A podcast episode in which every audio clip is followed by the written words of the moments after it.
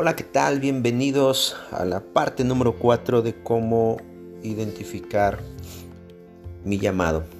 Hemos estado viendo a lo largo de tres sesiones y les agradezco a todos los que nos han hecho el favor de escucharnos y compartir este audio, este podcast, en donde estamos tratando de poder eh, transmitirles y poder ser un apoyo para que cada uno de los que nos escuchen puedan eh, cada día encontrar esa razón, ese motivo, esas ganas y ese, ese, ese sentido de poder seguir caminando y avanzando para poder encontrar su propósito en Dios.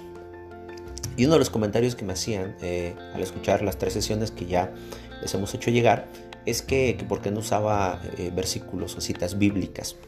Bien, eh, una de las, de las razones por las cuales no me adentro tanto en los, en los versículos bíblicos es porque eh, realmente este estudio o reflexión de cómo identificar mi llamado, pues es una sesión ya muy larga y cada eh, punto, pues trataríamos, no sé, aproximadamente unos 40 minutos una hora en poderlo desarrollar y poderlo transmitir de una manera correcta.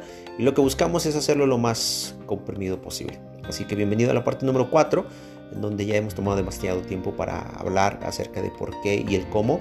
Y vamos a aprovechar este tiempo para poder transmitir esta parte muy importante. ¿Por qué te hablo acerca de esto? Porque una de las partes fundamentales de eh, lo que es identificar mi llamado tiene que ver con el hecho de que indudablemente tu propósito tiene que ser algo que te apasiona, pasión. El Salmo 37.4, voy a normar este versículo que dice, deleítate a sí mismo en el Señor y Él te concederá todas las peticiones de tu corazón. Eh, debemos entender esta parte en donde nosotros no podemos hacer algo que no nos apasiona. He escuchado a muchas personas hablar en la cuestión del trabajo. Eh, cuando haces algo que te gusta, eh, pues todo es mejor, ¿no? Cuando tú quieres, ser de grande, entonces soñamos y anhelamos y buscamos ese, ese deseo de nuestro corazón que creemos que nos va a dar esa felicidad que es parte de nuestro diario vivir.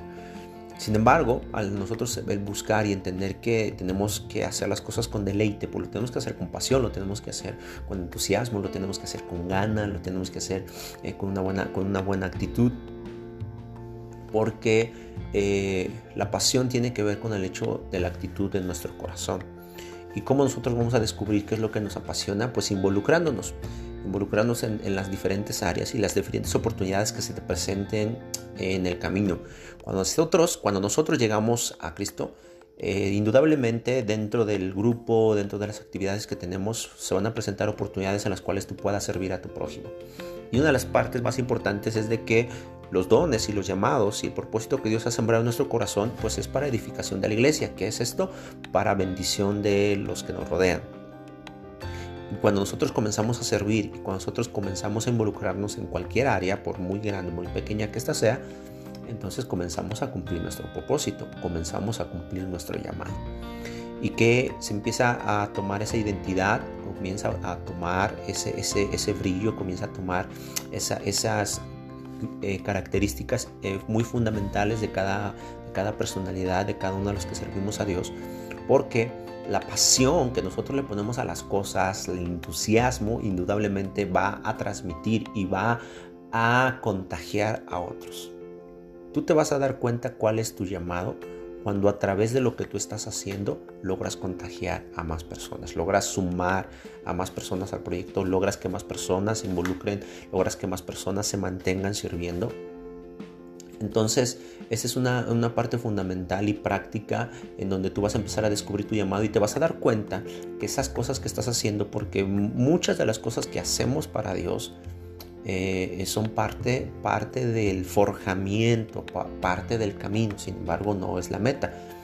Entonces, a lo largo del servicio, a lo largo de, involucrarse en, en, este hermoso camino que es el servicio, va a haber cosas que te van a apasionar más que otras. Y te vas a dar cuenta por qué, porque en las cosas que más te apasionan, te vas a dar, vas a comenzar a, ver esos destellos y vas a comenzar a ver esos, esos, esos puntos muy referenciados en donde te vas a dar cuenta que no te cuesta trabajo hacerlo, que, te apasiona, que, que sueñas, que, que, creas ideas, que, que, empiezas a echar a, volar tu mente. Y yo creo que cada uno de los que servimos a Dios en algún momento nos hemos eh, mal viajado, como dicen los chavos, o, con, o hemos tenido sueños sueños guajiros en donde nos, imaginamos y soñamos, que hacemos, que vamos, que viajamos, que, creamos, que llevamos cosas a, cabo. Y es importante que nos sembremos en nuestro corazón, que jamás vamos a poder descubrir nuestro propósito si no nos involucramos en el servicio.